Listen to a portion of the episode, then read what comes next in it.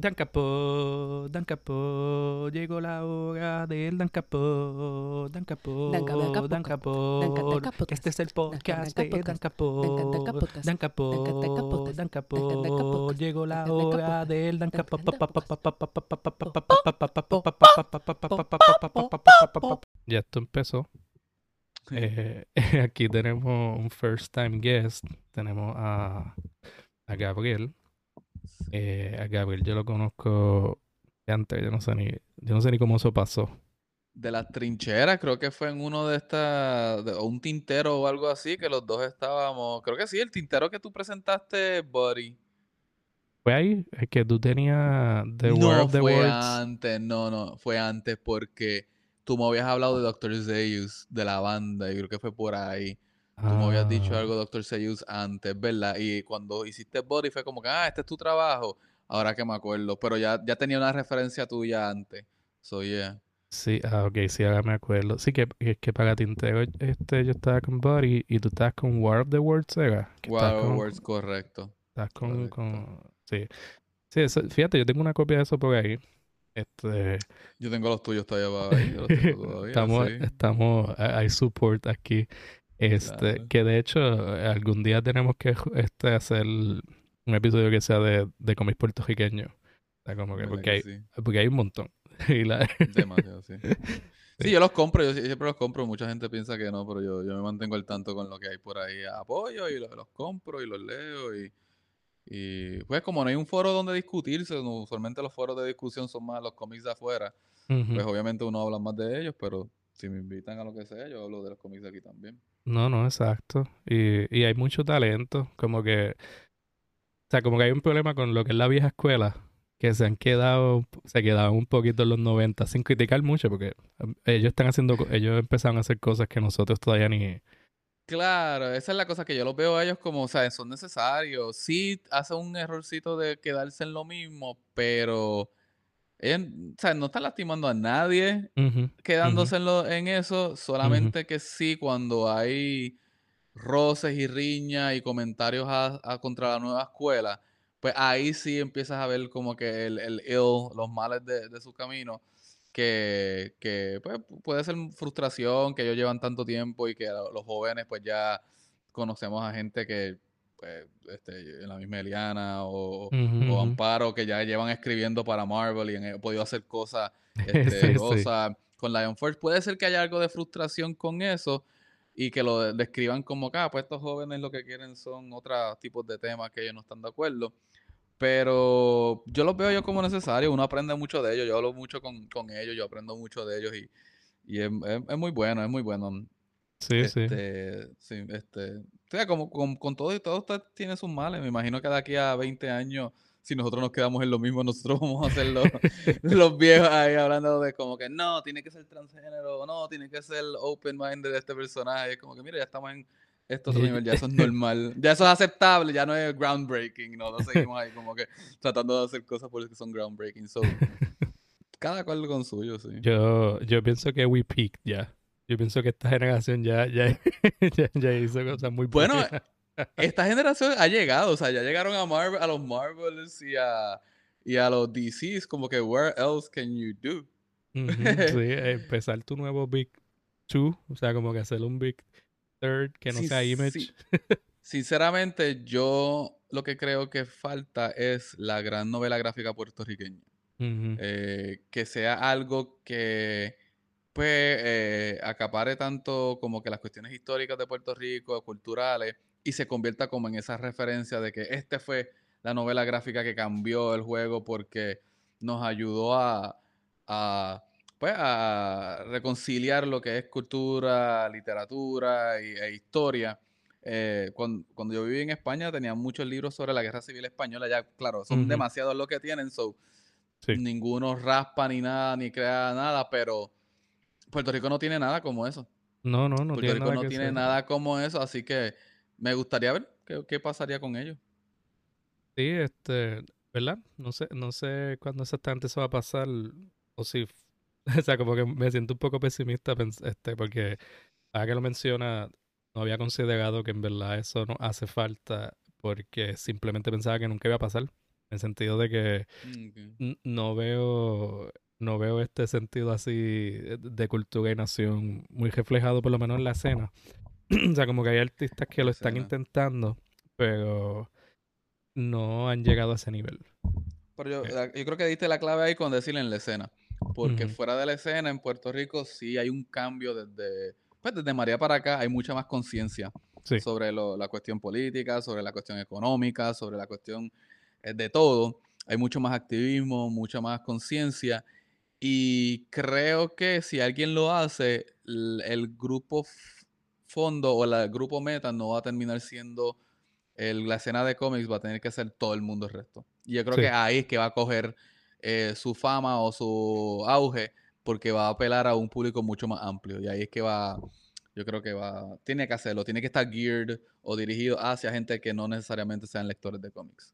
Sí, sí, es que cuando ocurren esos breakthroughs, eh, usualmente son, eh, son trabajos que, que se van más allá, que, que, que no importa quién tú seas, tú vas a tener una copia de eso porque it's Exactamente. that important. Este, sí. Bueno, este, Gabriel, te quería preguntar si hay algo que quieras plug. Podemos plug desde ahora y podemos plug al final. Yo sé que tú tienes muchos proyectos y muchas cositas por el lado. Este, zumba ahí, todo lo que quieras promocionar. Pues, sinceramente, ahora mismo estoy en un proceso, yo no sé si a ti te pasó, yo creo que sí, porque yo como que no vi mucha acción de tu parte, movimiento visible de tu parte durante la pandemia, igual que yo, porque Hmm. como que no- nos encerramos y nos quedamos como que qué rayos se va a hacer. Y hace poco estaba escuchando, no sé si era un podcast o viendo una entrevista donde alguien estaba hablando de algo que está pasando post pandemia, que es como que eh, en español yo lo puedo traducir como la, la mamona post pandemia, que es que la gente después de la pandemia, ok, podemos crear, pero estamos como que, eh, y tenemos que salirnos de eso. Yo estoy en un gran, eh, que yo llevo desde el año pasado, porque en la pandemia yo publiqué todas las, yo hice varias cosas porque tenía este momentum, pero yo también que a mitad de pandemia yo perdí todo auge, todo a- ánimo, yo me encerré hasta con la música, con mi grupo, yo estaba como que, eh. y ahora es que yo estoy saliendo de la mamona, ahora es que yo estoy, estamos haciendo cosas nuevas con Zeyus, o que Zeyus va a hacer algo pronto, pronto en los próximos como que 7, 8, 10 meses. pronto. Este, Sigue siendo pronto.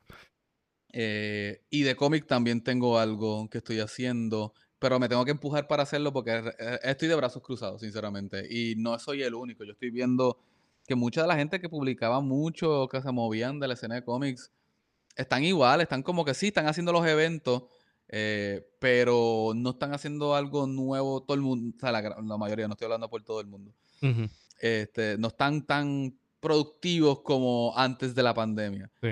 Y pues hay, hay que contar, hay que tomar eso en consideración, como que pues prepandemia y pospandemia nos afectó, así que tenemos que ajustarnos. Así que no tengo nada que plug ahora mismo, pero vayan a mis redes sociales, Instagram gab.alejandro88 y de ahí se enterarán de la- cualquier cosa que yo haga. Ok, es- esa es la, eso es lo único que tienes que, que, Sí, que puedes promocionar. Está bien, ¿no? Este, ya saben, él dijo Dr. Sayers.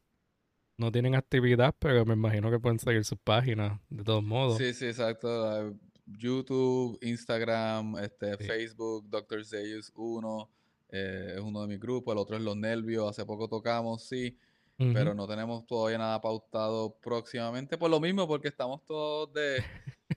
¿Y ahora qué? Como que estamos, recuperándose. Sí, sí. Hay mucho movimiento, o sea, no es que hay mucho evento de música y de arte que se está dando, pero son con unas conexiones y unos grupitos selectos, no es con todo el mundo. Así que vamos a ver, vamos a ver cómo, cómo se sigue abriendo eso. Ok. No, este, y en verdad estoy súper de acuerdo con esto de la mamona pandemia, pospandemia. Eh, yo creo que eh, todos nosotros así que tenemos nuestras cosas eh, creativas, por, por ponerle esa, esa etiqueta, eh, con esto de la pandemia al principio era como que, mira, tengo que producir, tengo que producir, tengo que producir. Este, porque si no, eh, o sea, no sé, uno lo justificaba como un golden opportunity porque lo más que uno necesita hacer creative es como un espacio donde tú solamente puedas trabajar en lo tuyo. Exacto. Y entonces con esto de la pandemia, pues o te quedabas sin trabajo, o tu trabajo se reducía a la labor, o era remoto.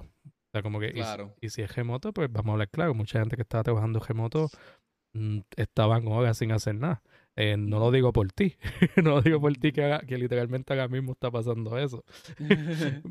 Uno, sa- uno sabe cuándo buscar, no, pero no, no, yo, yo estoy haciendo esto ahora porque sé que tengo la ventana, pero hay días que yo, o sea, yo estoy hasta las 7 de la noche trabajando y, y pues, como que yo, yo lo recompenso así, hay un día que yo me fajo más de 10 horas, Ujú. pero es para el otro día tú me vas a, yo, yo, tú yo le digo al jefe, voy a echar un poquito para atrás porque ya trabajé 10 horas ayer. Hay que, hay O sea, que yo, yo lo, yo lo compenso, yo lo compenso, sí. Entiendo, entiendo. No, pero este eh, me, me preguntaste y eso, que no me viste muy activo. En realidad, durante la pandemia, yo lo que hice fue comenzar el proyecto y dejarlo ahí. O sea, como que está, está todo el groundwork hecho, Okay, pero está estancado. Y, y es porque llegó un punto que estaba forcing it y yo estaba como, mira, yo no puedo force this. No. Sea, como que tengo que bregar con el hecho de que la pandemia me está afectando eh, de muchas formas y son cosas que uno tiene que enfrentar, uno tiene que detenerse y decir, mira, esto no es normal. Eh, Así no es que se supone que uno esté viviendo. Y, y a pesar de que yo no soy una persona muy social, yo sentía que yo estaba reverting a caveman times. Como que yo no, que yo no, que si yo, yo iba a hacer una integración tan estúpida como ir al supermercado y yo no sabía cómo interactuar con los cajeros. Ah, diache. Así que, Hay, mu- hay muchas formas de ver eso, porque yo, yo escucho mucho entrevistas con escritores que a mí me gustan o artistas que me gustan en general y dicen, no, tienes que sentarte y tienes que producir algo, aunque al otro día termines borrando 20 de los 25 párrafos que hiciste, hiciste algo por lo menos. Sí. Pero después tiene los otros que dicen, mira, don't force it, o sea, como que no, le, no lo... No lo empujes porque después lo que se va a notar que es forzado, se va a notar la baja calidad. Y eh, en, en eso yo fui al revés, yo ni empezaba, yo tengo la idea, pero ni, le- ni, ni me senté a empezarlo. me quedaba con la idea y yo, ay, ¿para qué? Y me quedaba así. Y no, muchas ideas que todavía están aquí en mi mente y hasta lo más lejos que yo hice fue divisar proyectos enteros por sus partes. Ah, pues primera parte tiene que ver esto, segunda parte Ok. esto, esto, y se quedó ahí. Como que no hice, no hice nada para rellenar esas partes. Así que, pero eh, son filosofías distintas. Si tú tienes el tiempo y la dedicación, eh, sí, siéntate a producir algo, pero no todo el mundo trabaja así. A mí me gusta más sentarme también cuando tengo algo. O sea, obviamente no es que tú tienes todo resuelto 100%, pero si tengo una dirección clara para dónde ir, pues me puedo- me- es más fácil sentarme y no sentirme que estoy perdiendo el tiempo. Sí, sí, este, eh, es bien, o sea, como hay gente que necesita, necesita algo concreto, como que no pueden simplemente dejarlo, "Pues, anoté una idea y de aquí a par de meses vuelvo a ella. No, no, como que necesito que esto esté en papel y que tenga un outline completo de cómo va a terminar. Pero claro, Claro. aquí entramos en muchas filosofías de creadores, de que hay gente Sí. que escribe el final primero, hay gente que, que gente que tiene una escena y hacen toda la historia alrededor de esa escena. Alrededor, o sea, Kevin Smith, Kevin Smith, siempre piensa, me- Kevin Smith, que es uno de los escritores que yo más escucho, él dice, yo tengo un momento en la mente y empiezo por ahí. Ah, yo quiero que este momento pase, o que él hace el antes y después de ese momento y yo, Dios. ¿eh? Sí, yo tengo que, ¿what? Como que, ¿qué rayo? Eso, eso, eso suena como un nightmare de trabajar así. Pero nada, si funciona, funciona, ¿verdad? claro. Sí, este, bueno, eh, vamos a vamos a alejarnos de, de esta de esta pequeña, no sé, esta pequeña discusión de Intro- es una introducción, esta es la presentación de... el- la, de- introdu- la introducción de eh, arte, como un pequeño una pequeña perspectiva de, de cómo de cómo vemos el arte nosotros. Este, ¿para qué yo te invité aquí hoy, Gabriel? No sé. No, no sabes. Eh, eh, No sé. Tú me dijiste que tenías un podcast, te querías hacer famoso, querías llegar a. Telemundo. Exacto, no sé. Telemundo específicamente. Esa era tu meta. Yo te dije que pienses un poquito más arriba, pero tú dije que querías Telemundo. que- mira para allá, hay, hay un, hay un gatito detrás de ti. Es un gatito, un gatote. Gato. Mateo, ese, ese es mi chunk. Son 18 chunk. libras de amor. Sí, What, what an absolute unit. sí, eso. Él no sé si él llega al unit. Él es. Él ¿Cómo es un- sabes? I, I think, oh Lord, he coming. I think he's a oh Lord, he coming, pero no es un, Un absolute unit. que yo estaba consciente que casi no estaba leyendo ya. Sí. De, lo, de, las, de las corrientes eh, Big Two de Marvel DC. Yo sigo leyendo cómics, pero no estoy leyendo nada de los Big Two, sinceramente, porque estoy bien cansado de lo mismo. Estoy bien cansado de los eventos, estoy bien cansado de que todo llegue a esta explosión final, de que todo se ponga bien bleak y al final alguien haga una decisión tonta y todo se rescate. Ese es el caso de Snyder, de Scott Snyder, que ti- tiende a hacer los eventos del bien bleak y al final algo pasa y todo se rescata. O sea, como que no... Estoy bien cansado. eh, final Estoy we bien cansado. We learned that the true, the true crisis was friendship. Exacto, como que was, the true journey was in the friendships they made along the way. Pero sigo leyendo cuestiones independientes, sigo leyendo, pues como Ricardo, el, el- el otro pana mío de, de que se habla cómics, que era mi compañero ahí, que todavía él trabaja para The Comics Beat y hace con este el podcast de ellos también. Eh, él está bien al tanto de la escena de cómics, especialmente el independiente, porque es la que también a él le gusta. Y él me envía todas las referencias de, ah, mira, chequete tal libro, chequete tal cosa. Y ahí es que yo estoy picando. Ahora más reciente, mi una amiga mía que yo conocí, no conocí, ¿sabes? Nos conocimos bien en España, pero yo la conocía Ajá. desde acá, que cuando vivíamos en España ella también estaba estudiando por allá. Fue para España a buscar su diploma de su doctorado, porque ya lo defendió y lo fue a buscar. Y en España tienen algo que se llama el Premio Nacional del Cómic es que cada año se le otorga este premio a la novela gráfica o cómic que haya pues superado las expectativas, lo que hablamos, que ha superado las expectativas de los lectores de cómics, se haya convertido en algo más cultural, etcétera. Sí. Cada año ellos escogen uno, un premio nacional y un premio planeta, que es de Barcelona. Y yo desde hace varios años llevo eh, buscando cuáles son los ganadores de años pasados y los voy adquiriendo. Y esta- eh, los del año pasado los escogieron al principio de, a finales del año pasado y le dije, mira, búscame a ver si me ves estos dos libros y me los trajo. Así que los tengo Excelente, allí. excelente, Sí, no, sí, sí, pero esa es la cosa, hay que salirse de- del- del foco americano Sí. de los cómics, hay que buscar más allá, hay cosas bien chéveres pasando en- alrededor del mundo, hasta en el manga, también le estoy metiendo más serio al manga. Como me- el año pasado me compré Náusica de Ajá, Miyazaki. Pero no la película, la- el, el Sí, sí, libro, sí, que son el- siete libro. volúmenes. Ese libro es bueno.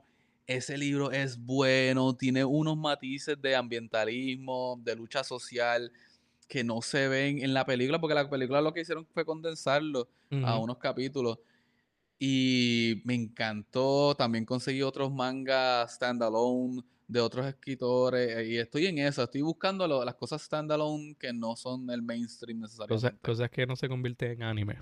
Cosas que... También, también. Mira, y, y no es nada malo, o sea, yo, yo no soy de leer One Piece, yo no soy de leer nada de esto. eh, eh, ahí tengo, conozco gente que lo hace. No, no. Yo no soy de leer nada de esto, pero eh, tamito que Chainsaw Man lo leí antes que saliera el anime y me está gustando la adaptación. Pero eso fue un caso eh, extra, pues, aparte. Pero también busco mangas que, pues, que no, que no se han, no se han adaptado y que no, no tienen ese, ese seguimiento. Pero que son también clásicos. También son clásicos. Así Sí, sí, que sí, lo- no, eh, busco eh, mucho. Hay muchas cosas clásicas que no son Toriyama que, que le meten bien duro, mano. No, Yo también sea, estuve un tiempo que estaba leyendo, yo leí Náusica, pero leí hace tiempo. O sea, como que hace tiempo que no lo leo. Eh, podemos, podemos traerlo aquí un día, o sea, como que podemos discutirlo aquí. Que meterle a, a- No quiero decir good manga, ¿verdad? Porque... O sea, como que hasta yo mismo peco de leer shonens y, y la paso bien, ¿verdad? Como que, pero no... Claro. pero es como que hay que separar las pa- cosas. Eso mismo, eso mismo. Hay que, o sea, hay que decir como si, si los shonen tienden a ser los Marvel y los DC, entonces lo otro tiende a ser cosas como pues Mouse, Phone Home, cosas así. Lo- Los, otros mangas como Nausicaa tienden a ser pues los Mouse, este, ¿qué más hay en, en Estados Unidos de, lo- de las novelas gráficas que ahora se me están escapando de la mente que no tengan que ver con superhéroes? Que no tengan que no diablo. tengan. Es que tengo unos, pero, pero son cosas raras. Hay uno de Ross Chast que sale Can We Talk About Something More Pleasant, que es sobre la pérdida de sus padres. Y es la conversación que uno tiene que tener aún cuando están en vida de que estas personas no van a estar y reconocer que se van a ir. Y a mí me impactó mucho ese libro. Ese libro lo leí hace como 5 o 6 años. Es una novela gráfica también. Ross Schatz. Él, es, él o ella es ilustrador o ilustradora de, The New Yorker, algo así, una de estas revistas en Estados Unidos. Muy bueno, muy bueno. Perfecto. Este, no, de hecho, te estaba hablando de, esos libros, yo rápido pienso en Jeff Lemire. No sé si tú mm. lo sigues, o sea, más allá de su trabajo de los Big Two. Eh, o sea, porque su trabajo en los Big Two es medio forgettable. Como que él hizo cosas fun en Marvel, hizo... hizo Su corrida de Moon Knight fue bien buena. Sí. yo creo que, de hecho, yo creo que la serie de, Disney Plus se copió mucho de su corrida de Moon Knight, especialmente los saltos de personalidades. Ajá. Porque eso, eso fue Jeff Lemire que lo hizo. Sí, eso, eso, es, eso lo trajo, o sea, como que él lo hizo canon, por decirlo así. Canon, exacto, parte de esto, sí. Sí, lo añadió al lore. Este, sí, ahí me, fíjate, me, que aquí vamos a entrar. Siempre que, que, llegamos aquí, pienso en Warren Ellis. Y, y llega el asterisco ese, de... Ese, nombre está cancelado por el momento. Ajá. no, no, no. No, no, Warren Ellis llegó a sacar varias cosas el año pasado, pero fueron bien forgettable. Fueron cosas sí, sí, pero que no sé si tú leíste el Moon Knight que Warren Ellis hizo, que lo siguió Jeff mm. Lemire. Ah, pues creo que sí, pero no, no sé cuándo paró entonces y cuándo comenzó el otro. No te puedo distinguir cuál es. porque estuve leyendo lo de antes. Sí, este, no, Lemire lo cambió, lo cambió bastante, que el tono cambia cuando entra okay. Lemire.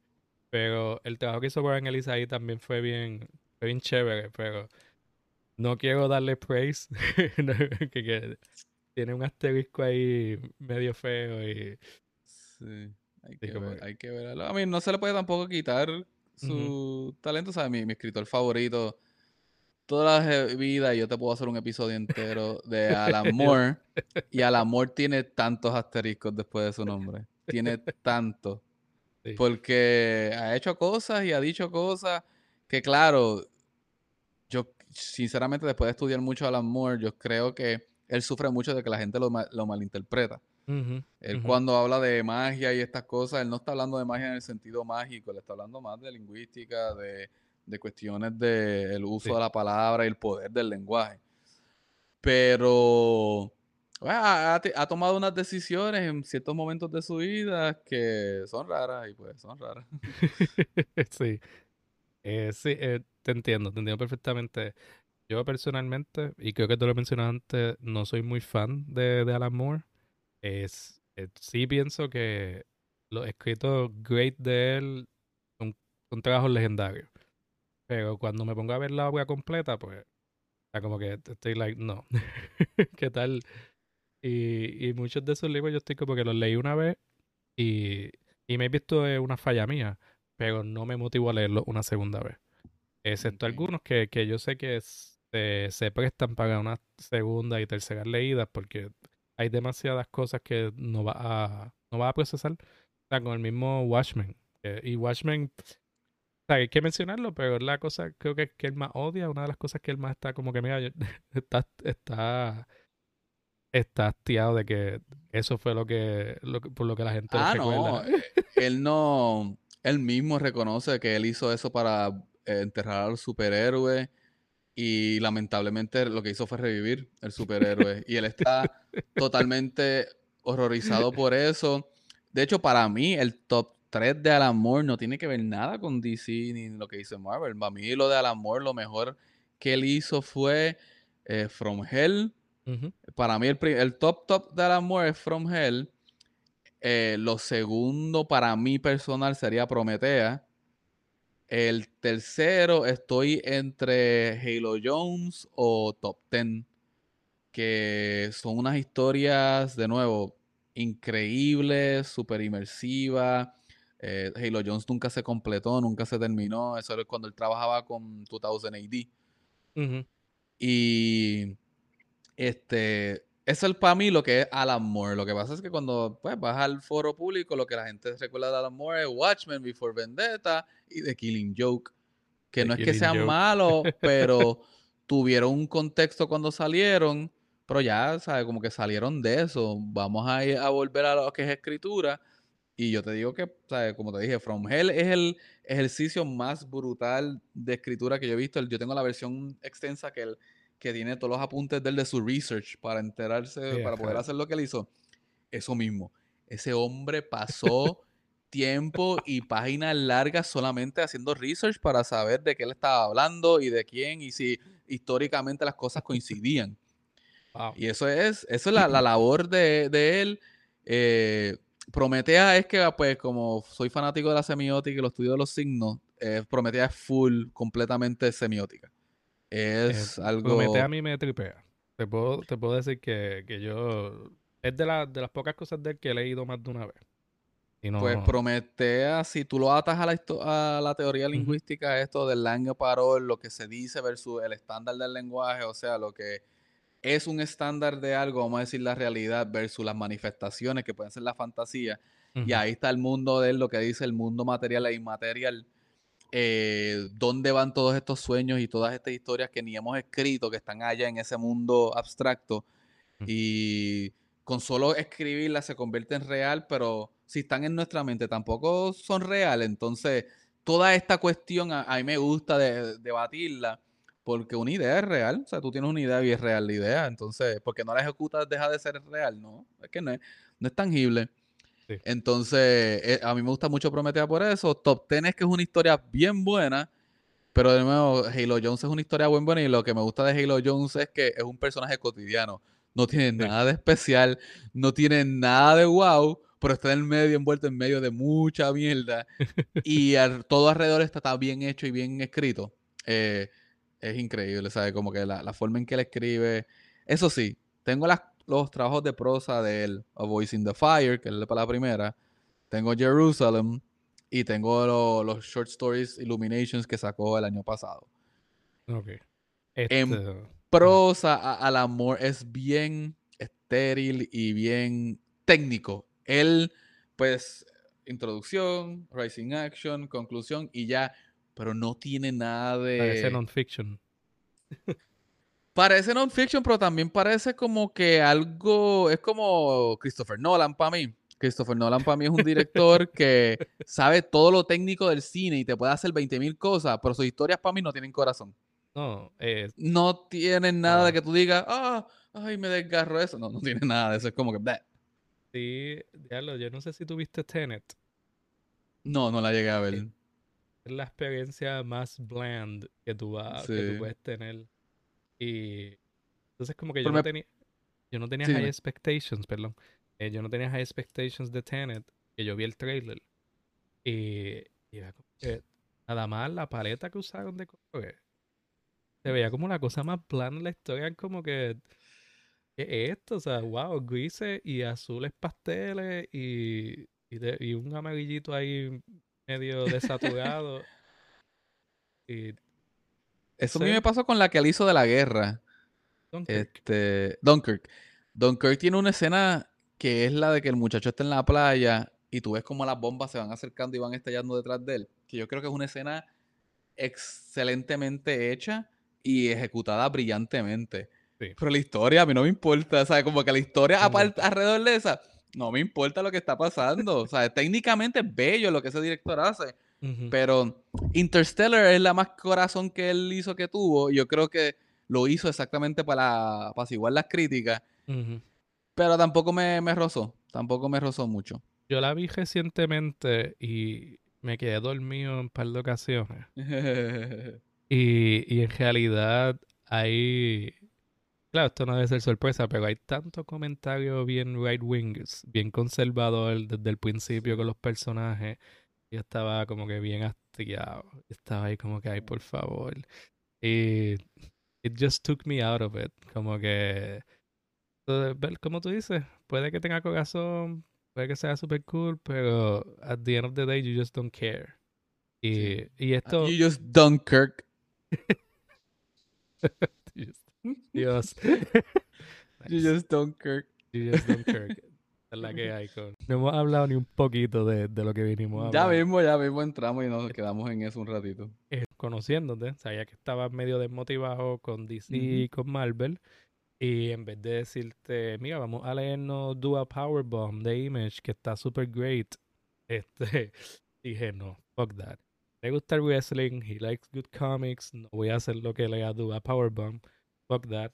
Vamos entonces a leer algo de DC. Mm. Y cuando estaba ve- verificando en DC, había un montón de cosas bien malas. Eh, y, y yo dije, "Diablo, esto- Sí, De hecho, empezamos hablando por ahí, lo malo que está la situación en DC. exacto. Y después me dije, y después me empezaste a decir, no, vamos a discutir un libro entonces que no hayas leído. Llegamos a Far Sector de N.K. Jameson. Esta es Jamal Campbell. Ya marca. ¿Tú has leído libros de N.K. Jameson? Ah, No sabía nada de Jameson previo a este libro, pero ya googleé toda información sobre ella, Ok, ya ok. sé lo que hace, pero no sabía nada y te puedo decir que es excelente lo que, lo que vi. Ujú. Y este, yo, yo tengo los, los libros de, de ella. Nice. Este, que por eso fue que leí First Sector. Los libros de ella y dije, fíjate, N.K. Jameson. es- O sea, como que es bien raro que tú veas de momento un Hugo winning author escribiendo para DC just de la nada. Eh, y dije, ok, Fast, Far Sector es la que es. Eh, es un poquito chilling en algunas cosas, en el sentido de que no es muy pesada. Al final del día, la historia no es algo muy.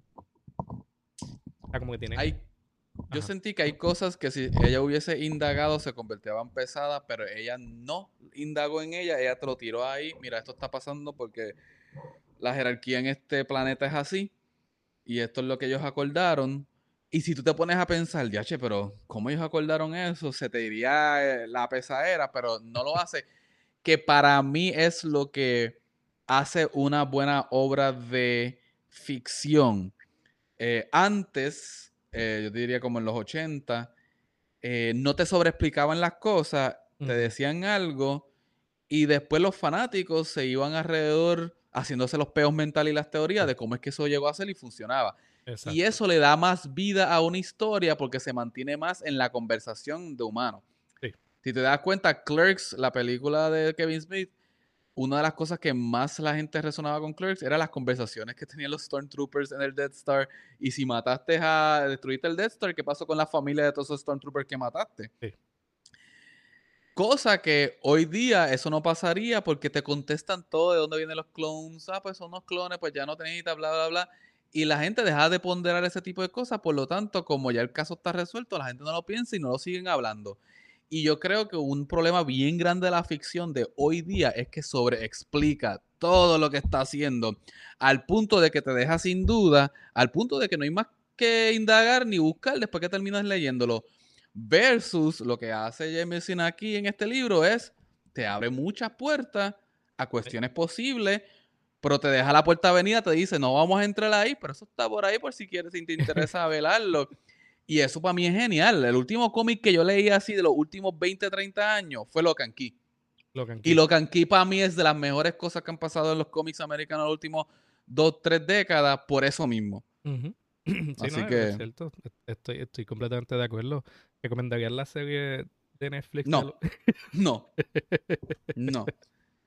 Ellos cogieron todo lo que hacía Locan Key único y distinto y lo destruyeron y lo convirtieron en una fórmula pre-teen teenager. Cool. Eso, Este, no. eso suena como todo lo que hacen con todo. Netflix. Yeah, yeah, basically. No, pero estoy completamente, estoy súper bien de acuerdo. Creo que lo pueda poner de forma. Eh, el world building que ella hace en este libro eh, es- es- está como que top notch. No te dice, no te da casi nada de información de los sitios ni de, sea, de los detalles. Pero tú, tú eh, aceptas este mundo, exactamente Ujú. la forma que lo entregan, la forma que te lo presentan, tú estás como que, dale, estoy ahí, estoy ahí. O sea, Ujú. como que si te dicen este es el City Enduring y tú, ok, I get cómo tú nombras las cosas en este sitio. Sea, porque te dice que si esta persona tiene, pues es, es que si Season of the West y tiene como 10 10 subtítulos. Subnombres, sí. Y porque salieron de unas naves, porque por un tiempo tuvieron que vivir en unas naves y cada nave tenía su nombre y de ahí es que sacaron su nombre. Ajá. Ok. Yo, Ah, ok. ya, chévere. Que si e- es, para esos tres razas convivir en una historia tuvieron que suprimir sus emociones. Ok. Dale, vamos. ok. O sea, yo como que, ok, Dale. chévere. vamos. Eh, eh, estamos, estamos viendo. Ayer no me importa, no voy a hacer preguntas, vamos a seguir. Exacto. Es como que me está dando lo suficiente para yo entender. No me estás sobreexplicando para perder mi interés, pero tampoco me estás dando algo totalmente inexistente o poco posible para yo decir, ah, esto es mierda. Ah, esto es imposible. ¿Cómo tú vas a hacer esto? No, no me estás dando algo que todavía, ok, suprimieron sus emociones. Eso tú lo puedes hacer hoy día con una pastilla de estas de antidepresivos. Ok, todo el mundo está en antidepresivos en este planeta, chévere. Voy a dar un pequeño resumen de la historia. Eh, estos son los, como te lo dije por mensaje, los este, Sojo's Bizarre Adventure. Porque ya le dicen Joe, pero no, para mí ella es una Jojo ya. Es una Jojo. También tú eres uno de esos Jojos. Ay, Dios mío. Yo soy, yo soy un, un Jojo fanatic que no ha visto Jojo. Como que I just like, me gustan su meme Me gusta el, a mí me gusta la idea, a mí me gustan las ideas detrás de ese anime, las cuestiones musicales, esa cosa me encanta. De hecho, yo pues soy profesor en la UPR y dirigí una tesis de una, de una estudiante que estaba bregando con JoJo's, uh, la serie, y cómo tradujeron, cómo se traduce la diferencia de, pues, obviamente como la serie tiene muchas referencias a bandas heavy metal, desde Queen, Black Sabbath, etcétera, etcétera, etcétera, cómo tradujeron esas cuestiones a, a español de España versus el español de Latinoamérica. Si cambiaron referencias para hacerlo más relevante a cada cultura. Y de eso se trataba la tesis. No, no, no. no. Había un personaje que se llamaba, se llamaba Panda. Sí. ah, lo puse, ajá, de, los latinos no. Pues no, no, no, no, sé lo suficiente, pero me, pero me estuvo bien interesante la tesis, pero también aprendí mucho del anime y me estuvo bien interesante lo del anime, pero no lo vería. no es algo que me voy a sentar a ver.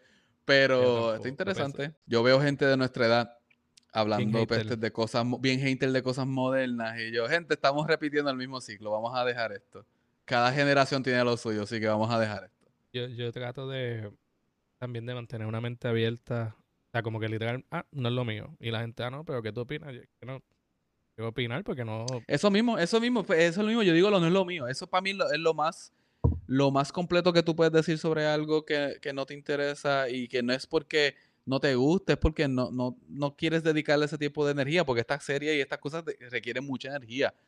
Tú dices, no es lo mío, no, eh, hay muchos estilos de música de hoy día que, mira, no son lo mío. No es lo mío. Ah, no, estoy diciendo que es malo, no estoy diciendo que es bueno, estoy diciendo que no es lo mío. Sí. exacto, y, y, yo lo, es como que yo reconozco mi edad en estas cosas. Hay cosas que, mira, pues ya estoy todo este tipo de interés, pero no quiero Y a mí no me gusta es que no es bueno.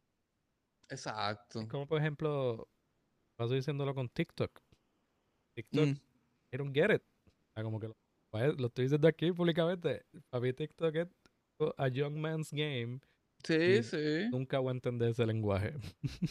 Pero el hecho de que lo puedes reconocer, que eres consciente de ti mismo, es lo que te permite pues ser flexible. Yo, yo, mira, la música que yo habito, o sea, hay muchos géneros de música moderna que yo decidí no meterme. O sea, y después para el colmo, no solamente que decido no meterme, sino que yo tengo una predilección por una música que es vieja, que es el funk y el jazz. Así que yo mismo yo sé que, mira, esta es mi preferencia, pero yo no voy a decir que estos grupos de hoy día son basura o que sé que yo qué, porque, a mí, porque no, no van con lo mío. Yo lo que digo, mira, no es lo mío. Simplemente no, no es. Y mira, me pasó con, hasta con los cómics y los mangas. Eh, yo te dije que yo, leí Chainsaw Man. Chainsaw Man es un shonen.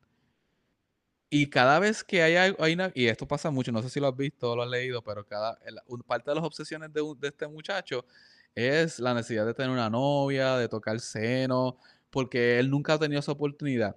Cada vez que eso pasa en el anime o en el manga, yo me desconectaba, yo. El cringe. El cringe, porque yo como que no es lo mío, pero yo reconozco que un niño en esa edad sí va a tener esos intereses.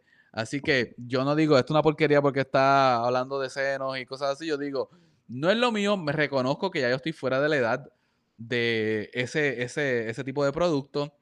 Pero mira, te puedo reconocer que tiene cosas buenas dentro de y te hablo de lo bueno. Eh, yo creo que gente más joven lo ve y le, le parece gracioso. Y, el framing es más o menos para que, para un jump, para que tú te, te cojas desprevenido. Pero para mí es just depressing, como que es como que una historia bien triste porque este, eh, Denji, Deki, Denji, Denji. en verdad tuvo una vida bien horrible. Y cada vez- horrible, y sí, cada sí. vez que él tiene estas conductas, de lo que estoy diciendo, tiene ningún tipo de aprendizaje social, como que no, no tiene, tiene ningún tipo de destreza, no, no sé qué está sintiendo, no sabe, no puede manejar nada. Claro, tú ves, tú ves eso porque eres adulto y te das cuenta de lo que está pasando, sí, es verdad. Y, la- y lamentablemente, yo que era maestro, eh, veía muchas de estas conductas aprendidas en niños. Como que los niños mismos reflejaban este tipo de antisocialismo y awkwardness social porque como querían imitar estos personajes oscuros y tímidos, lo que hacían era un performance de ellos. Y me daba pena porque mira, como que eso no te va a ayudar en la vida. Para nada, como que tú no eres un anime. Tú no eres un anime. O sea, la, la- la gente, está el relajo de la gente que corre como Naruto, con los brazos para atrás, pero hay gente que lo hace de verdad. y es como que, ay, Dios mío, eso no te va a ayudar a ningún lado. es como que stop, please, Sí, please stop. sí. Este, sí. ok. Pues, para mantenerlo en línea, eh, que, eh, que dar un resumen y de First Sector. Es bastante simple porque la historia no es complicada. eh, si tú sacas el story. Exacto. Sí, pero si te metes los detalles así. Exacto, exacto. Que si sacas el. Ok, nada. eh, como ya habíamos mencionado, eh, tenemos aquí una Green Lantern. Ella se llama. No me acuerdo el apellido. Sé que el nombre es Sojourner, como el, el robot ese que enviaron para Marte, que su nombre es exploratorio, pero no me acuerdo el apellido. Moonlight. Este, pues Sojourner Moonlight es un Green Lantern. Eh, para los que no sepan, los Green Lanterns son que tienen los anillos verdes y tienen una linterna verde y pueden hacer constructs con su willpower. Eh, Y ellos son policías, Space Cops. Es como que A-Cap. A-Cap, Hal Jordan, Hal Jordan A-Cap. Eh, eh, sí, eh, nada. Ellos son escogidos por unos Guardians y le asignan un sector de espacio. El sector espacial de la Tierra es 2814. Es- y el sector donde tienen a Sojourn no existe, no tiene un número. Está literalmente, piensa el Outer Rim de Star Wars. El Far allá. Sector está tan lejos de, del esto que no tiene, no tiene clasificación y de hecho no tiene ni mucha autoridad, como que la, los Green Lantern Corps no llegan allá. No, no llegan. Si ya necesita tabaco, van a llegar como en tres años. Mm, Cuando ya la sociedad, ya, ya, ya hay una sociedad nueva. tacho. Sí. Eh, nada, pues ella está en este planeta que es parte de un sector que no está clasificado. Eh, ocurre un murder. Pero lo raro de un murder es que en este sitio no hay crimen, no hay como que crimen violento. Y no hay crimen violento por lo que ya Gabriel hizo alusión de que en este sitio las especies tienen sus emociones reprimidas. El emotion exploit se llama. Sí. So ella está como, so ella está como que, "Ok, pues vamos a investigar esto. Y lo dicen súper bien, no es un whodunit, porque ya saben quién fue, es- solamente no entienden el why.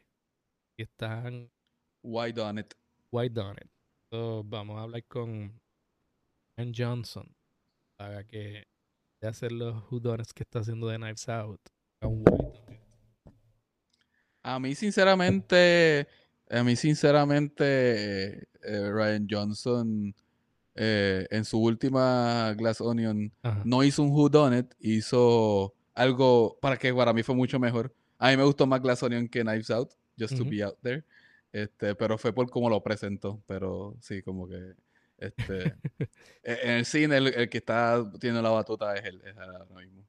Sí, eh, no, y es bien raro tener a alguien haciendo cosas así. Bueno, ya Knives Out es como una franquicia, pero es un. IP que él creó, como IP, Claro. Él no. Eh, al eh, o sea, como que trabajos como lo que hace él y lo que hace el que hizo X, Pearl. Ah, está ahí algo. Sí, está ahí algo. Sí, este. Ay, ¿cómo se llama? Búscalo, búscalo. Eso mismo, gente. No, gente que no lee cómic habitualmente. casuales, casual, Casuales, sí. gente que lee casualmente, pues no registran esos detalles y con todo eso they're just impressed. Arte. Eh, te tengo aquí, estoy aquí presentando un pequeño que solo lo presento porque me pareció súper cool, eh, que es representativo de cómo funciona el anillo de ella. Ella hace una silla en el council y antes de sentarse aparece como que un little Alien. alien. ya está como que, damn it. Me parece que un de- e- ese- y está, y no creo que vuelva a pasar, pero el anillo sí a veces como que funciona como le da la gana. Me gustó mucho ese detallito de Ella, ha- hay al- algo que hay que mencionar que me gustó mucho fue cómo ella obtuvo el anillo. Ella fue ah, acercada por un miembro del, ¿cómo se llama el concilio de los Green Lantern? ¿Oni? ¿Onu? ¿Omu? OA, Guardians of OA, OA. de- OA. Ella fue acerca, ah, qué sé yo.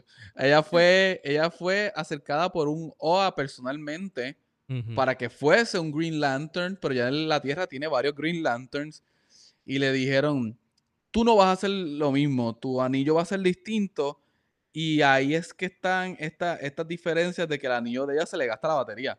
No se recarga con una lámpara como Hal. Jordan, etc. Tú, ella tiene que eh, darle descanso porque e- es un poder limitado, o que ella tiene que aprender cuándo usarlo y cuándo no. O sea, el abuso de poder aquí no puede darse porque ella tiene que ser mucho más consciente e inteligente de su uso de poder. Que eso a mí me gustó un montón. Este, aparte de eso, eh, pues lo, lo que dijiste de que no hay control totalmente sobre, sobre sus habilidades. A ella no le gusta volar. Ella le tiene No. miedo a volar. Sí. Y ella evita volar lo más posible. Y al principio del cómic te lo taxi. presentan. Sí, ella siempre pide un taxi, pero también te das cuenta que le beneficia a ella porque no se ahorra el poder del anillo. para Sí, no tener que no volar. al principio, pero cuando te lo La sabes dicen, mucho después, exacto. Que te lo revelan poco a poco. Sí, a ella le gusta tomar taxi. Tú piensas porque no le gusta volar. No, porque también está ahorrando el poder del anillo. ujú, Y ese tipo de cosas te hace pensar, oh, este, pues esto no es un, o sea, el abuso policíaco no se puede dar, lo ves cuando está la protesta que la policía quiere caerles a tiro ujú, y ella le dice, no, no, no, no, pues ustedes no pueden caerle tiro y no pueden usar el abuso de poder así porque sí. O sea, tienen que explicar por qué, eh, te van explicando muchas cosas y hay mucho nuevo. Si te pones a pensarlo, si te pones a atar estas cosas con cosas que están pasando en el mundo real, aquí en Puerto Rico, hace poco hubo una protesta y un guardia sacó el arma y empezó a pegar tiros como si nada. Sí, sí. O sea, Sí, eh, esto, ese esto tipo... pasó literalmente. eh, La semana pasada, sí, la semana pasada, Exacto. Exacto. ve- versus el cómic y el diálogo que tienen aquí, tú te das cuenta como que, oh, wow, o sea, hay tela para cortar, pero aparte de que hay tela para cortar, si lo, trata, te lo traes al- mundo real, también es un buen libro standalone, o sea, si- simplemente lo que representa dentro del canon de los Green Lantern está súper interesante. Como que para mí esto es un masterclass de cómo solo crear un mundo e ir creando una historia. Por- sí. Eh, y algo pues que, envidi- que uno puede envidiar un poco porque obviamente esto pudo haber pasa- pasado por un montón de editores, pero que sea un cambio tan pendejo, cambio tan, mini- tan mínimo como, ah, no, tu anillo puedes recargarlo cuando tu, tu anillo es overtime.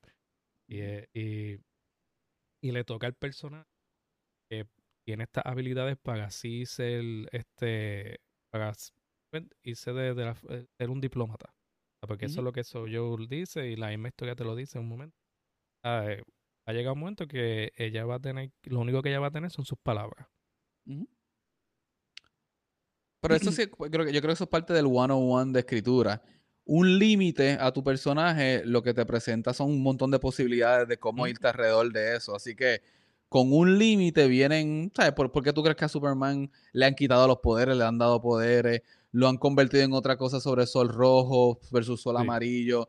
Y todo tiene que ver porque los límites te presentan otras avenidas de narrativa y tú tienes que aprovecharte de eso. Entonces, este personaje, mira, este, a mí me gustó de entrada. Yo no sabía que cuando tú me dijiste Far Sector, yo no sabía que esto tenía que ver con Green Lanterns. No es hasta que yo empiezo a leer el libro que yo empiezo a ver lo de Green Lanterns. Pero me acuerda mucho a una historia corta que hizo Alan Moore de los Green Lanterns. Te lo voy a buscar, déjame buscarte el título aquí rápido un momento. Alan Moore. Este, Alan Moore tiene una historia eh, no sé en qué en qué eh, volumen salió. Yo sé que yo lo tengo una compilación de, eh, de, de historias de Alan Moore sobre DC que se llama In Ajá. Brightest Day.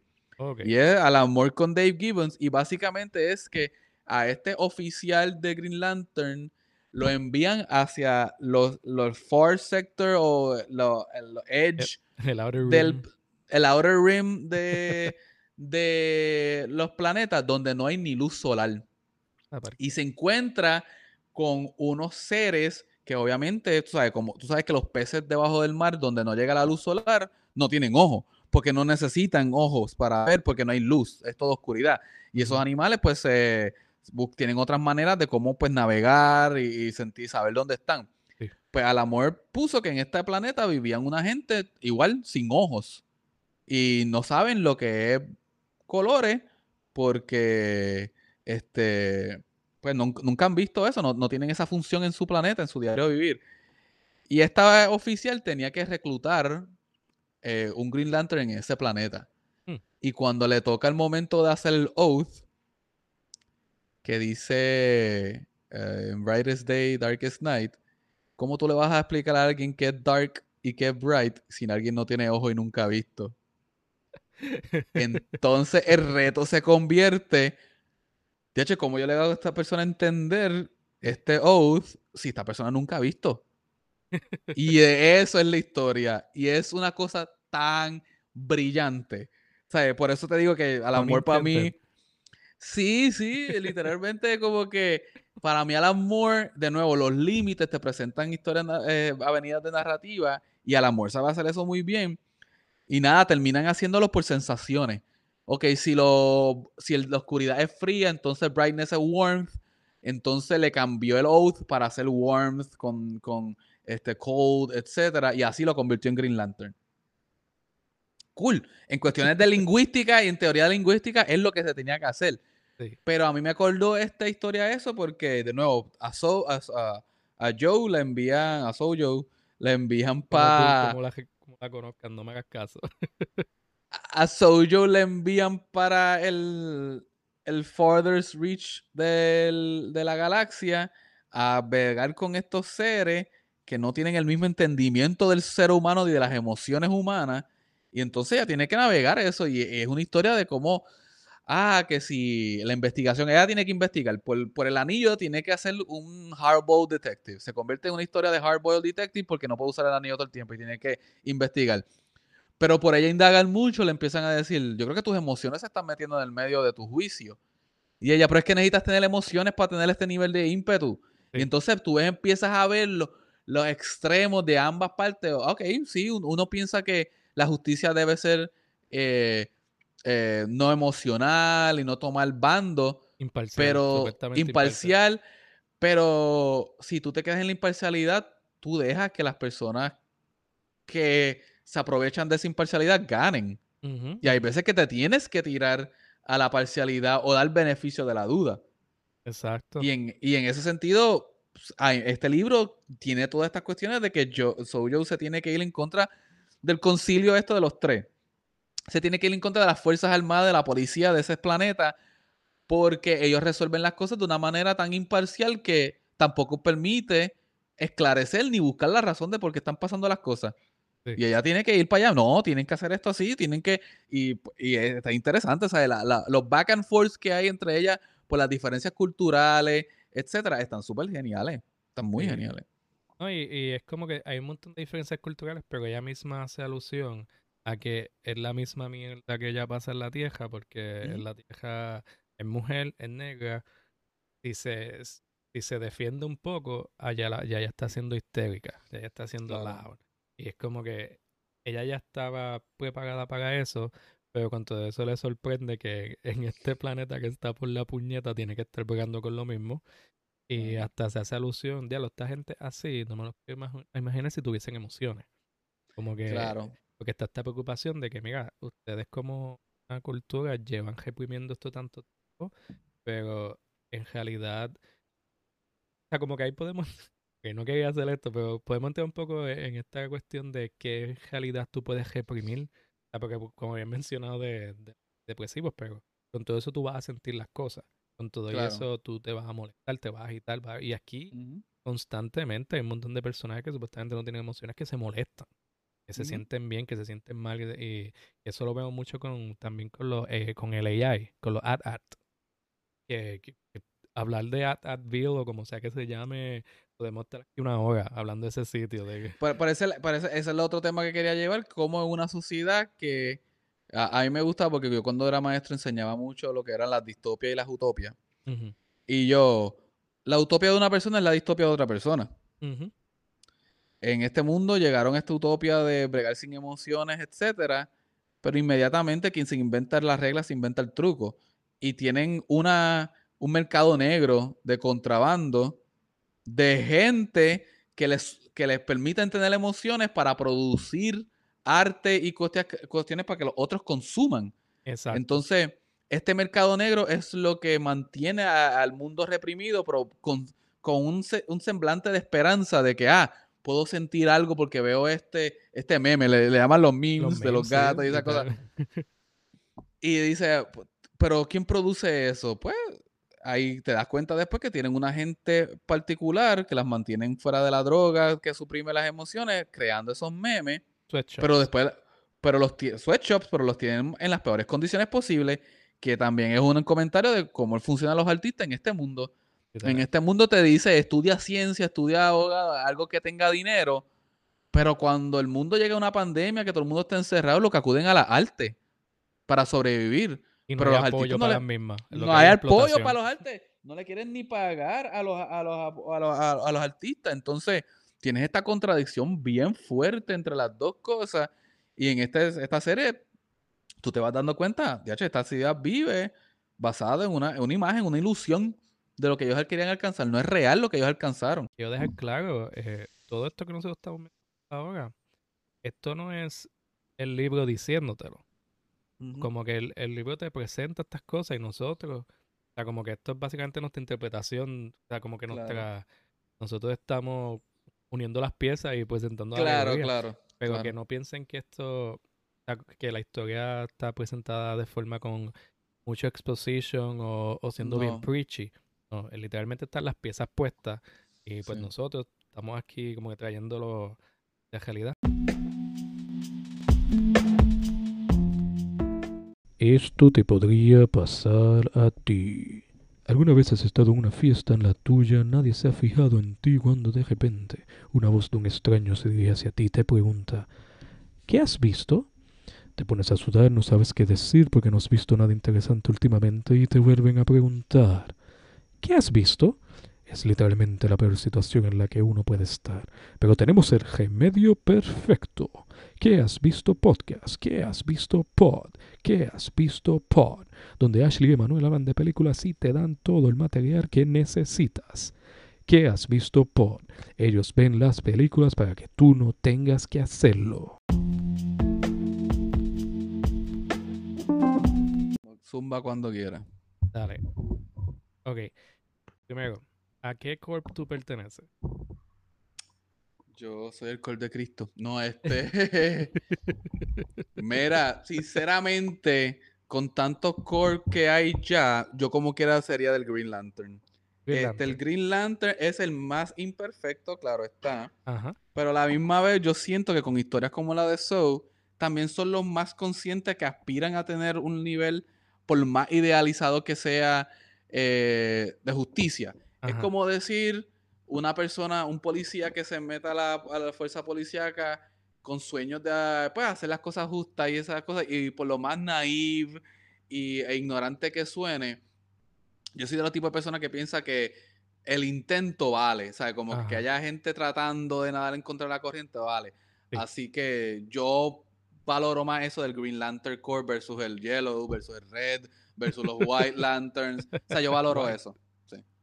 Tienen todo. Sí, pero también. tú, tú no quieres todo. Sí.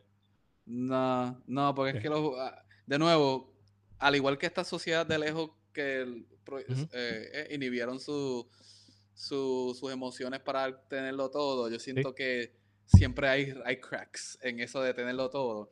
Y yo estoy ansioso por explo- explorar cuáles son los cracks de ese White Lantern, etcétera. Porque es que los hay, los va a ver, los va a ver. Nada es perfecto. Sí, básicamente, eh, para, hacer, para hacer una mención rapidito, eh, los White Lanterns, lo que pasa es que ellos básicamente are gonna get possessed, parecido a los Índigos o a los, o a los, o los Star Sapphires, porque ellos tienen que servir al entity ese de vida. Sí. O sea, como que no. Así que. Ok, pues entonces eh, tienes que contestar rápido, o sea, como que, que no lo pienses mucho. O sea, tú puedes Relámpago. comentar. Relámpago, sí. Exacto, sí. Eh, mechas o kaijus. Eh, Mechas. Ok, eso ya estaba seteado, o sea, ya, ya habíamos hablado. Pero Sí. just in case, este, at at los na o los Kurtopel. Wow. Ah, ¿Cuáles eran las plantas? Las plantas son los Kurtopel. Kertopol. Ok. Definitivamente. Este, lo- ah, ah, no me tripean porque son seres digitales que no existen. Y me daba mucha pena esa cuestión que ellos viven en un mundo digital con pobreza y esas cosas. A mí como que no me tripió eso. Un mundo digital que sufre. Que sufre, esa es la cosa. Y que no tiene suficiente espacio para todos ellos. Que cuando se, se manifiestan en físicamente tienen que este, sacar un, un, un, ¿sabes? Como que despojar, desposar a alguien de su cuerpo. Y lo tienen que poseer literalmente. Sí, como que eso, sí. eso a mí me gustó la- el concepto. Sí. Pero no me, como que no me gustaría ser uno de ellos. ¿No? Y, y Entonces, you sí. override el, el meat, el meat bag y mataste a la persona que estaba ahí, también. pero you get fucked también.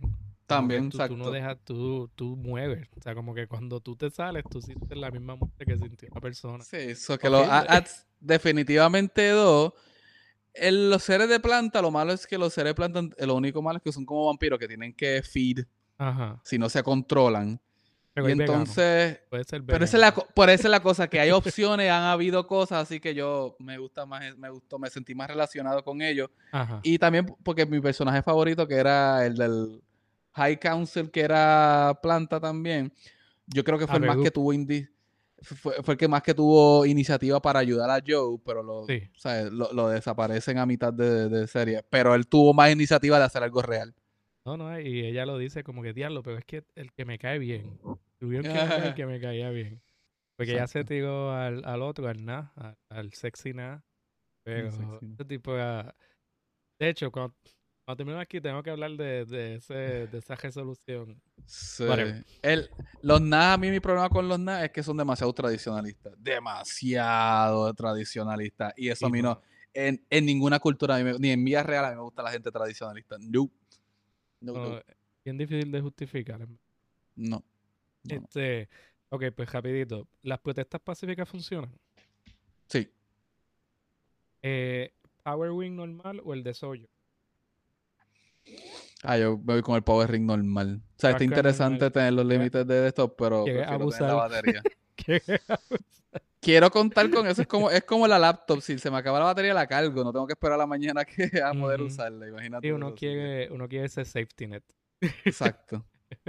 Ok. ¿Cuál es, ¿Cuál es el most valuable meme? O sea, el que te traía más chavo. Que, que si tú lo llevas a los ad te pagarían billones. Hay un meme que cada vez que lo veo, que lo vi esta mañana de nuevo y cada vez que lo veo, es viejo. Es el de un meme de San- Saint Seiya, el anime, Ajá. que sale el azul y dice, eso es que las salchichas están he- hechas de se- eh, 70% sal y le preguntan, ¿y cuál es el otro por ciento? Chicha. ¡Ah! Empezaban a caerse encima. A mí me encanta ese meme. Es tan tonto, pero me hace reír cada vez. me-. Las salchichas son 70% sal y 30% chicha. 80% chicha. Wow, eso, eso sí te pagarían trillones. No billones, te pagarían trillones por ese meme en ad ad. Y lo, lo vi esta mañana y alguien tuvo la necesidad de acreditarlo a Saint Seiya, qué episodio y todo. Lo decía como que por primera vez lo vi Wow. todo en la misma imagen. Y yo, ya lo, alguien, parece que había mucha gente preguntándose por qué. Doing God's work. Exacto. Sí. Ok. Eh, fácil. Eso yo, en una parte de la historia, hacks her conscience para meterse a Ad sí. City. Eh, ¿Tú te atreves? Lo scary es que si te matan adentro te fuiste. Te fuiste y. te fuiste. y eso, y ella se fue literalmente para perseguir a tres criminales, o sea, tres personas en la fuga. Ella se fue con un, con, claro, tenía su asistente que es de y la podía ayudar. Sí, yo lo haría, yo lo haría, lo veo como Quest Road de Johnny Quest, ¿te acuerdas? Ajá. Como se ponían las gafitas. Lo Sí. veo así, así que dale, sí, me, me tiro, me tiro. Macho, está, está duro. Este. A ver. ¿Cuál es. ¿Cuál sería tu construct más común? El más que estarías usando. Eso estaría bueno, espérate. ¿Qué sería mi construct más común? Wow. Sí, porque tú sabes, eh, para ayudarte, tú sabes que Guy Gardner usualmente bate y puño. Sí. El go-to. El go-to construct. Definitivamente una capa. ¿Una capa? Una capa, pero yo, yo me...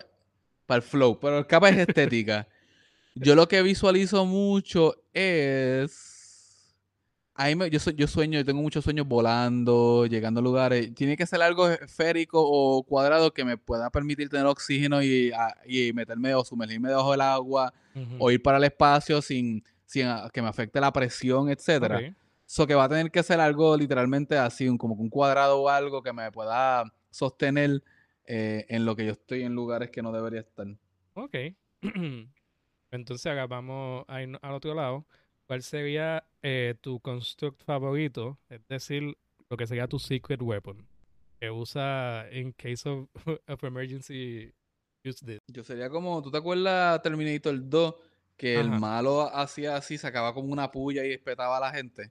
Yo usaría como una daga así, yo como que, ah, chaquín, eh, matando a la gente así, atravesándolos por el ojo. Simple, Como que yo haría- effective. Sí, es como Assassin's Creed, pero en vez de la, la, la cuchillita esa que sale de aquí, te espetes en el ojo. Déjala. Ok, me gusta, me- eso. Me gusta, me gusta. Ok. Este, ¿cuál es tu favorite human lantern? ¿Viste? A mí me gusta más. A mí me gusta más el, el tiempo de Jon Stewart, pero me gustan más las aventuras de Hal Jordan. Y Guy Gardner, no, no, no he leído lo suficientemente de Guy. Este. Vámonos con Hal Jordan. Sí, vámonos con Hal, Hal Jordan. Jordan, ok. eh, tradicional, tradicional. Sí, sí, bastante tradicional en, en esto. Este, ahora, eh, esto va a ser un llena blanco. Y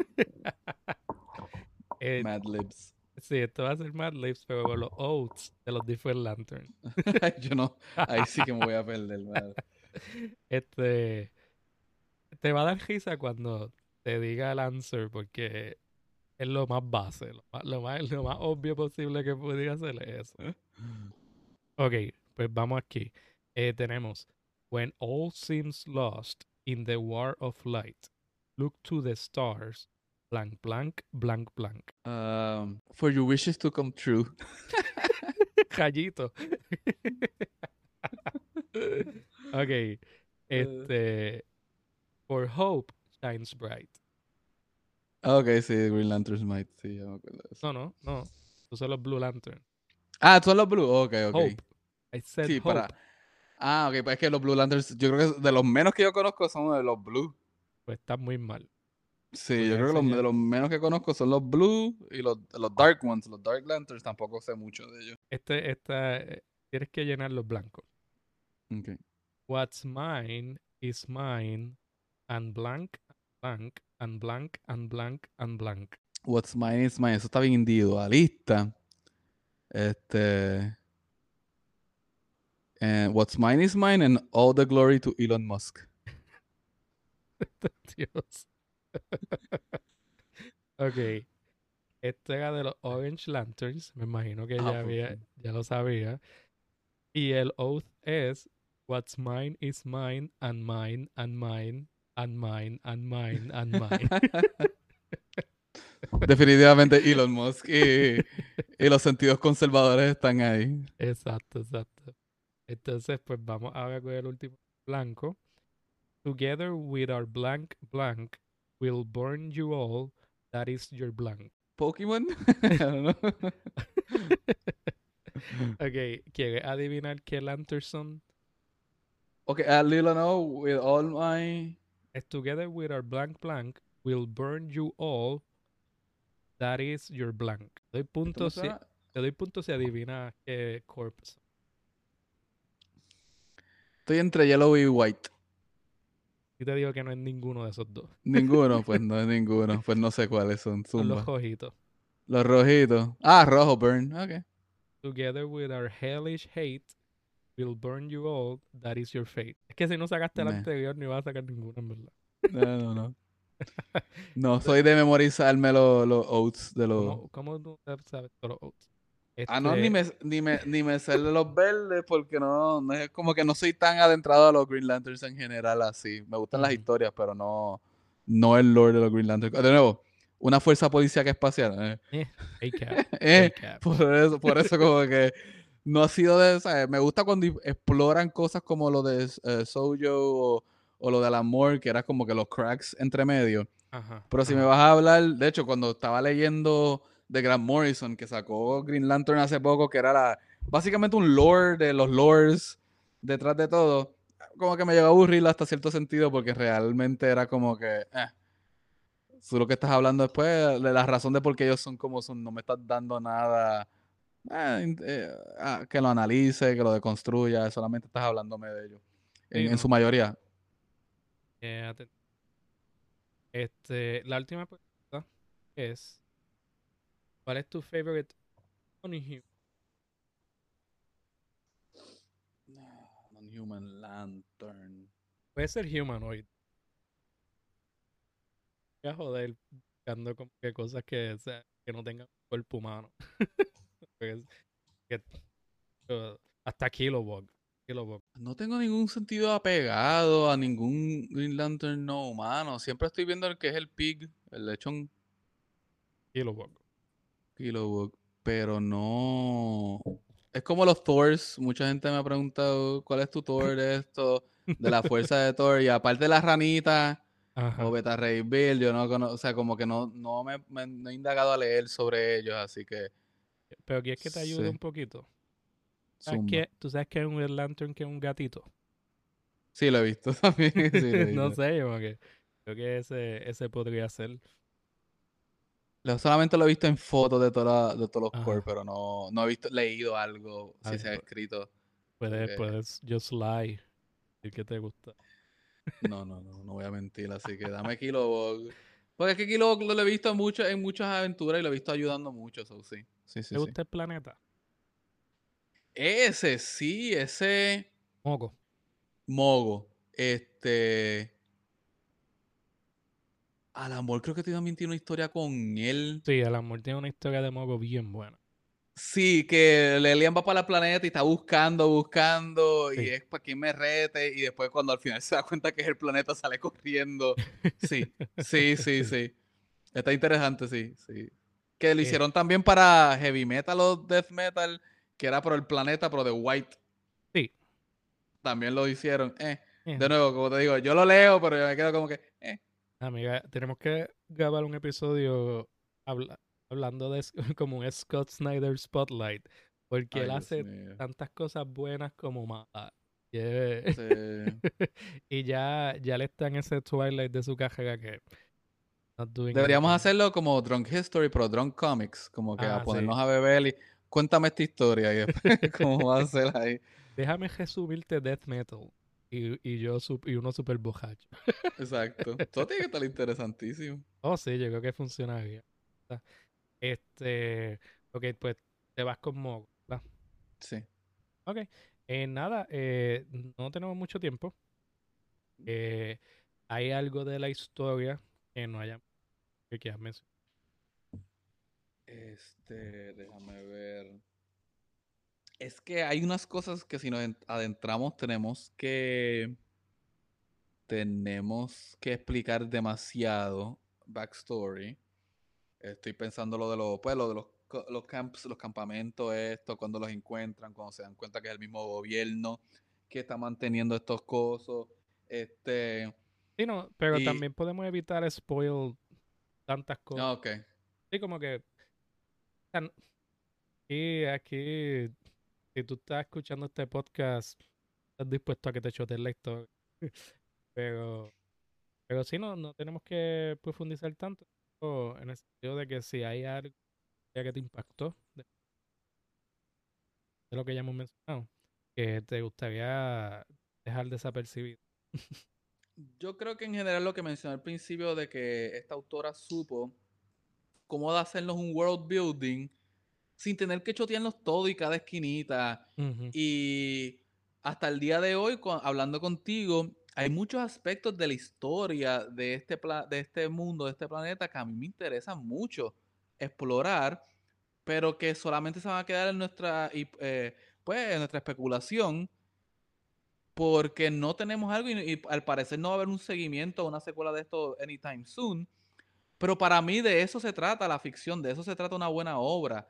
Darte lo que es necesario para completar su historia, pero no darte entero para crearte desinterés. Y yo creo que eso fue lo más que me gustó, porque hace mucho, mucho tiempo yo no leo algo moderno así. Sí, hace ¿no? mucho tiempo. Se siente bien importante porque this might be it. O sea, como que tú terminas de leer. Lamentablemente, como va la cosa hoy día, for now, este, ¿sabes? La razón de por qué Watchmen dio a tanto de qué hablar era porque that was it. Pero la razón de por qué Star Wars daba mucho de qué hablar era porque en 30 años, desde el 77 al 2007, solamente habían, ¿qué? Seis películas. ¿Mm? Pero después cuando tú tienes esta proliferación de contenido, empiezas a matar la- el misterio, empiezas a matar la intriga, empiezas a, Sí. A, a dejar caer expectativas. Y pues, es me, es me, Es me. es me, es me. Sí, ¿no? Yo prefiero que lo dejen tal cual. O sea, como que, Claro. que no. Si van a usar el personaje, que lo use en K. Jameson. Estaría ver a. Por el momento. O sea, Ah. porque si me dice un escritor de confianza. eh, con la consulta de N.K. Jameson, porque como en quizás está muy ocupada, pues le doy un chance. O sea, porque por ejemplo, a mí me gusta Jeff Lemire. O sea, yo soy, lo que tú es con Alan Moore, yo soy con Jeff Lemire. Para mí no hay nada que él pueda hacer mal. Siempre lo voy a defender. Eh, a mí me gusta eh, Ascension, bro, del Ascension. Defendíamos Ascension. que, que te defienda Ascension. Ascender, perdón. ¿Descender o. As- Ascender, la secuela, porque Descender fue excelente, pero Ascender fue. aquí no se habla de Ascender. Ok. Sí, yo. Aquí nos quedamos en Descender. Ah, en De- Descender es excelente, cinco estrellas, pero cuando empezó Ascender yo me quedé como que, ¿qué? Trató de hacer algo de Alan Moore, lo de la magia y la ciencia, y yo no creo que le salió. yo no, no, no, creo que le salió. este. Yo leí el primer issue de Ascender. Eh, déjame irme a leer Trillion otra vez. Para sentirme. Quitarte el mal sabor. No, Eh, sí, es que así es que, pero. Pero, por ejemplo, yo puedo ver a Jeff Lemire haciendo un buen treatment de este, de este personaje. Ah, no, sí, sí, Sí, como que. Pero que me gustaría que sean K. Jameson. Que, Claro. que tiene un él tiene el personaje súper bien, súper bien hecho. Eh, Me pasaba a mí con Kamala Khan, este, Miss Marvel. Para mí Sí. solamente G. Willow Wilson la podía, la, la- Sí. la- la podía escribir y cuando pasó a Saladin Ahmed, ah, pues, pero Jeff Lemire, algo que te- sí te voy a decir de Jeff Lemire que yo, que yo, y lo digo mucho con Ricardo eh, Serrano, el pana mío, es que Jeff Lemire, si tú cuentas su trabajo en los Big Two que saca mensualmente, más eh, Image, más lo independiente, aparte, aparte, yo he visto años donde Lemire saca como nueve títulos a 11 por mes. ajá. Por mes. Yo no sé cómo alguien es tan prolífero escribiendo, yo no sé cómo alguien tiene tantas ideas, pero Jeff Lemire constantemente está publicando más de 10 o alrededor de 10 títulos mensuales. El Stephen King de cómic. Demasiado, es correctamente, sí. Literalmente eso es lo que es. Pero nada, eh, entonces en cuanto a First Sector, pero no es necesario porque es such a great book que deberías leerlo ya. Léanlo, exacto, léanlo, se lo recomendamos al 20 mil por ciento. Sinceramente, léanlo, porque yo, gracias, yo, si no fuese por, por ti, Ileano, yo no hubiese, me hubiese enterado de ese libro y no lo hubiese leído. Y fue excelente, fue excelente, excelente. pegarlo aquí. Este, y de hecho, hay reveal close to the end de que juega como a los a los Lex Luthor, los Ozymandias, que ah no, todo esto estaba planificado, todas estas acciones fue Han pasado antes y siguen pasando y van a seguir. Eso me estuvo, de nuevo, me acordó mucho la historia de protesta aquí en Puerto Rico. De que pasa algo, la gente se alza, eh, pasa un ex- eh, la, la policía hace un fuerza de choque o usan fuerza de esto y después todo el mundo se olvida de la Exacto, y protesta. se sigue, y se sigue Y después vuelve a pasar otra cosa y después de nuevo y después vuelve de nuevo a cero. Me, me recordó mucho esa historia de, de los Puerto Rico con la protesta. No, literal, si, si tú eres puertorriqueño, este cómic te va, te va, te va a llegar porque casi one to one. Dale, dale. En verdad que muchas gracias por, por tenerme, muchas gracias por invitarme. En verdad que siempre es bueno hablar contigo y más si tenemos un Dankapot, dankapot, dankapot, dankapot, dankapot, dankapot, dankapot, dankapot, dankapot, dankapot, dankapot, dankapot, dankapot, dankapot, dankapot, dankapot, dankapot, dankapot, dankapot.